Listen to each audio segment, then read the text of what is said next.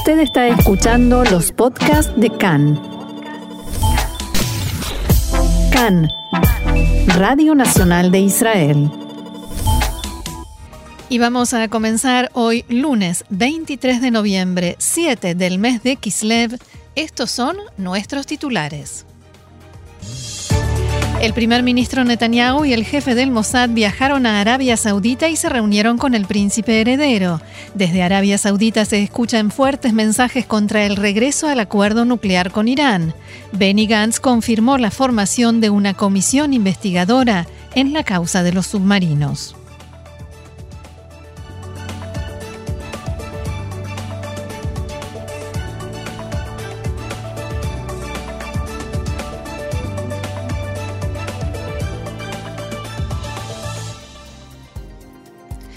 Vamos entonces al desarrollo de la información. Una fuente israelí confirmó esta mañana que el primer ministro Benjamin Netanyahu y el jefe del Mossad, Yossi Cohen, viajaron ayer a Arabia Saudita. Netanyahu y Cohen mantuvieron un encuentro con el príncipe heredero Mohammed bin Salman y el secretario de Estado norteamericano Mike Pompeo y luego regresaron a Israel. En la oficina del primer ministro reaccionaron diciendo que no hacen declaraciones. A principios de semana, muy tarde de noche, se decidió postergar para la tarde de hoy la reunión de gabinete de coronavirus que estaba prevista para ayer a la noche, a la hora del vuelo en el que, ahora se informa, iban el primer ministro y el jefe del Mossad. Unas horas antes se informó sobre un vuelo hacia Neom, en Arabia Saudita, el lugar donde el príncipe heredero bin Salman se reunía con Pompeo. Un avión privado, que en ocasiones es utilizado por el primer ministro Netanyahu, voló a Arabia Saudí a las 8 de la noche y regresó cinco horas después. También se informó que el primer ministro Netanyahu no comunicó, no informó sobre esto al ministro de Defensa Benny Gantz ni al de Relaciones Exteriores Gaby Ashkenazi, no los puso al tanto de este viaje. Cabe recordar que el jefe del Mossad, Yossi Cohen, expresó hace tiempo, hace un mes, en declaraciones a Cannes, su expectativa de que más países de la región anuncien el establecimiento de relaciones diplomáticas con Israel. Estamos en contacto con muchos países dentro y fuera de la región, en Medio Oriente y en África. Realmente espero que estos esfuerzos, como los que dieron frutos hasta ahora, también den logros, decía entonces Cohen. Respecto a la postura saudita que condiciona las relaciones con Israel a la realización de negociaciones con los palestinos, Yossi Cohen dijo, en mi opinión, esto no debe representar un obstáculo ni una condición para seguir adelante con los contactos y continuar generando relaciones bilaterales entre los países de la región. Ninguna fuente oficial, ni en Israel ni en Estados Unidos, aceptó hacer algún comentario sobre esta información. Tampoco se dieron a conocer a nivel oficial detalles del contenido de la reunión. Sin embargo, este mediodía el Wall Street Journal informó en Estados Unidos, citando un asesor saudita de alto rango, que Netanyahu y Bin Salman dialogaron sobre el tema de la normalización de relaciones y sobre la amenaza de Irán. Según esta fuente, en el encuentro no se lograron acuerdos significativos. Y los medios en Estados Unidos informaron anoche que el presidente electo de Estados Unidos, Joe Biden, nombrará a Anthony Blinken como secretario de Estado. Según estos reportes, basados en fuentes allegadas a Biden, mañana se hará el anuncio oficial. Blinken, un político judío estadounidense, se desempeñó como asesor de seguridad nacional de Biden cuando fue vicepresidente y subsecretario de Estado durante la presidencia de Barack Obama. Es considerado uno de los asesores más cercanos a Biden y que está muy involucrado en la formulación de su política. Durante la campaña electoral declaró que Biden no volverá a trasladar la embajada estadounidense a Tel Aviv, esa que Trump llevó a Jerusalén, pero que se reabrirá el consulado para palestinos. La agencia de noticias Bloomberg también informó que se espera que el presidente electo anuncie el nombramiento del próximo asesor de seguridad nacional, que sería Jake Sullivan, uno de los asesores más cercanos de Hillary Clinton. El Washington Post también informó que Linda Thomas Greenfield es la candidata presidencial para el puesto de embajadora ante la ONU. Según allegados a Biden, las razones de su, su elección son su amplia y extensa experiencia diplomática, además del hecho de que es afroamericana. Mientras tanto, el embajador de Arabia Saudita ante la ONU, Abdallah al-Mualimi, dijo anoche que nadie puede ser tan ingenuo como para regresar al acuerdo nuclear con Irán. Al-Mualimi descartó la posibilidad de que la administración Biden lo haga. En una entrevista con Fox News, el diplomático aseguró que el mundo ya ha sido testigo del fracaso del acuerdo y por tanto no hay vuelta atrás ni regreso al pacto original. El diplomático pidió que se diseñe otro acuerdo que incluya también a Arabia Saudita y no se limite a frenar las ambiciones nucleares de Irán, sino que también aborde su programa de misiles y el apoyo material que da a sus milicias y grupos armados fuera de su territorio. Es un mensaje que sin duda a los israelíes nos suena muy conocido. El embajador saudí ante Naciones Unidas, Abdullah al-Mualimi, descartó la posibilidad de que la administración Biden regrese a este acuerdo nuclear y dijo al mismo tiempo que sería un acto de ingenuidad. La agencia de noticias oficial saudí informó que el rey Mohammed bin Salman se reunió en las últimas horas con el secretario de Estado Mike Pompeo. De acuerdo con el informe oficial, en el encuentro, Bin Salman y Pompeo dialogaron sobre los lazos de amistad entre los dos países, las formas de, fortalecer la cooperación entre ellos y los últimos acontecimientos en Medio Oriente.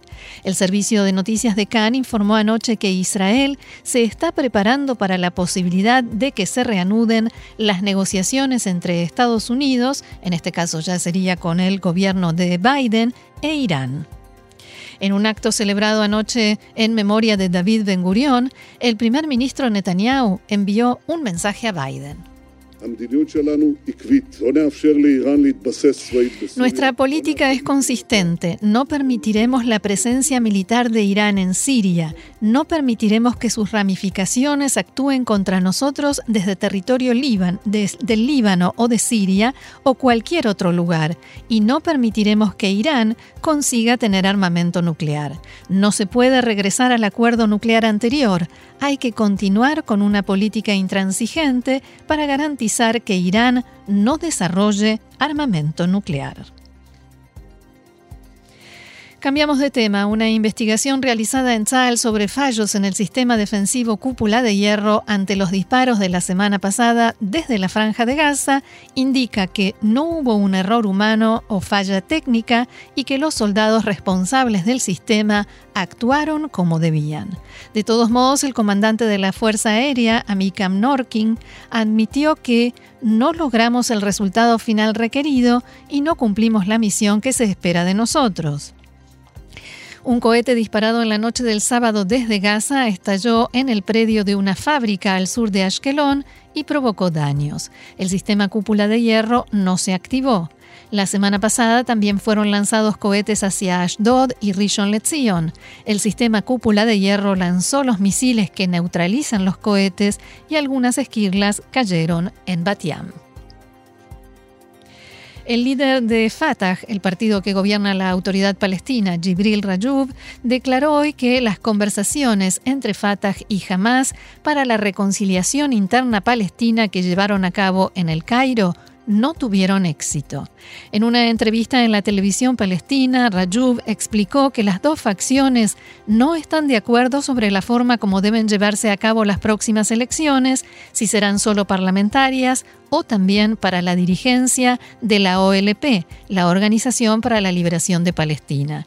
Cabe recordar que mientras todavía se estaba llevando a cabo esta ronda de conversaciones, la autoridad palestina anunció la reanudación de las relaciones con Israel y en particular la coordinación de seguridad. Y a pesar de los retrasos y las versiones, el ministro de Defensa Benny Gantz anunció y confirmó la formación de una comisión ministerial para investigar la causa de la adquisición de submarinos y embarcaciones para la Marina israelí. Casi de inmediato se hicieron oír críticas en el Likud, el partido que encabeza el primer ministro Netanyahu, a esta comisión de investigación. Ayer dijeron en el partido que Gantz no logra subir de las profundidades en las encuestas, por lo que recicla submarinos para ganar votos, mientras su partido está inmerso en peleas internas. Por otro lado, el parlamentario Moshe Alon de Yeshatid Telem recibió con gran satisfacción la decisión y dijo que si la comisión no logra obligar a Netanyahu y otros funcionarios a testificar, no habrá más remedio que llegar a fondo con la causa penal o establecer una comisión estatal de investigación. En tanto que el asesor letrado del gobierno, Abihai Mandelblit, brindará instrucciones legales sobre la forma como la comisión debe manejarse y trabajar para evitar que perjudique el proceso penal que se lleva a cabo en este tema conocido como Causa 3000. Más allá de estas críticas, Gantz dijo en una conversación privada que esta es solo la primera cuota. Esta será una semana difícil. Allegados a Benny Gantz aseguran que, después de este anuncio, el primer ministro alterno dijo, abro comillas, Está claro que estamos yendo a elecciones. No permitiremos que Netanyahu nos arrastre así hasta marzo. En diálogo con los ministros de su partido, azul y blanco, Gantz señaló, no ahorraremos ningún recurso. La primera cuota es el tema de los submarinos. No dudaremos en utilizar todas nuestras capacidades y posibilidades también en la Knesset para garantizar la estabilidad del gobierno. Y agregó, esta será una semana difícil, prepárense para recibir ataques. Los integrantes de Azul y Blanco recibieron la hoja de mensajes, o sea, los argumentos que deben sostener en entrevistas y apariciones públicas en las que se especificaba, entre otras cosas. Tenemos en nuestras manos herramientas políticas y parlamentarias para enfrentarnos al hecho de que el Likud incumple su promesa al pueblo de Israel y no dudaremos en utilizarlos hasta incluso la disolución de la Knesset si eso sucede. En azul y blanco interpretan esta acción, o sea, la comisión investigadora, y estas declaraciones de Gantz como una reacción del jefe del partido a las críticas internas que se hicieron oír previamente por el acuerdo al que llegó con Netanyahu para nombrar funcionarios sin que se incluya el sistema judicial, ya que a Netanyahu no le resulta conveniente, algo que los miembros de Cajol Laván asumieron como una derrota de Gantz, una rendición a los deseos del Likud y de Netanyahu.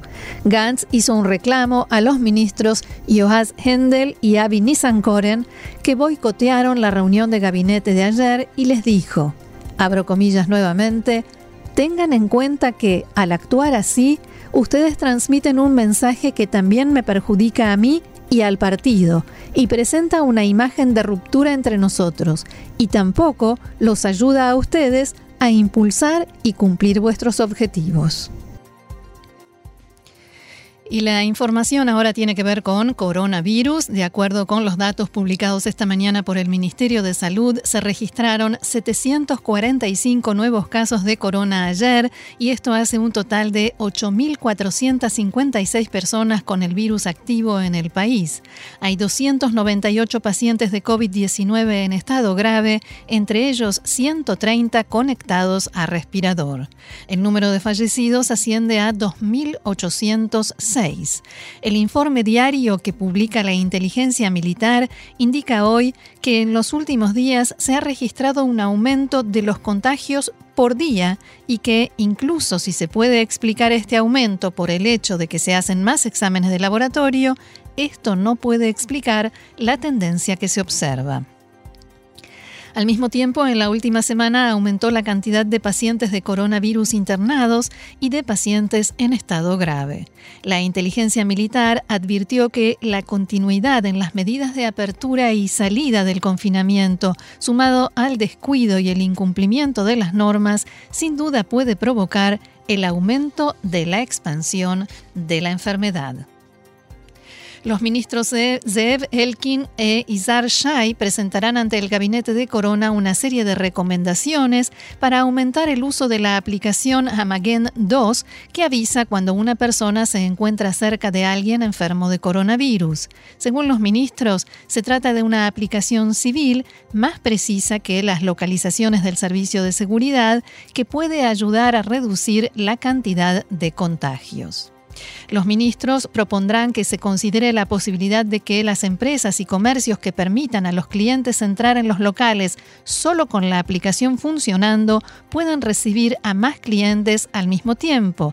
Además, quieren proponer que se reduzca la cantidad de días de aislamiento para quienes usen la aplicación y otros incentivos y recomendarán verificar la posibilidad de obligar a empleados públicos, militares y policías a bajar la aplicación en sus teléfonos y utilizarla. De todos modos, hay algunas dificultades legales para la puesta en práctica de buena parte de estas recomendaciones.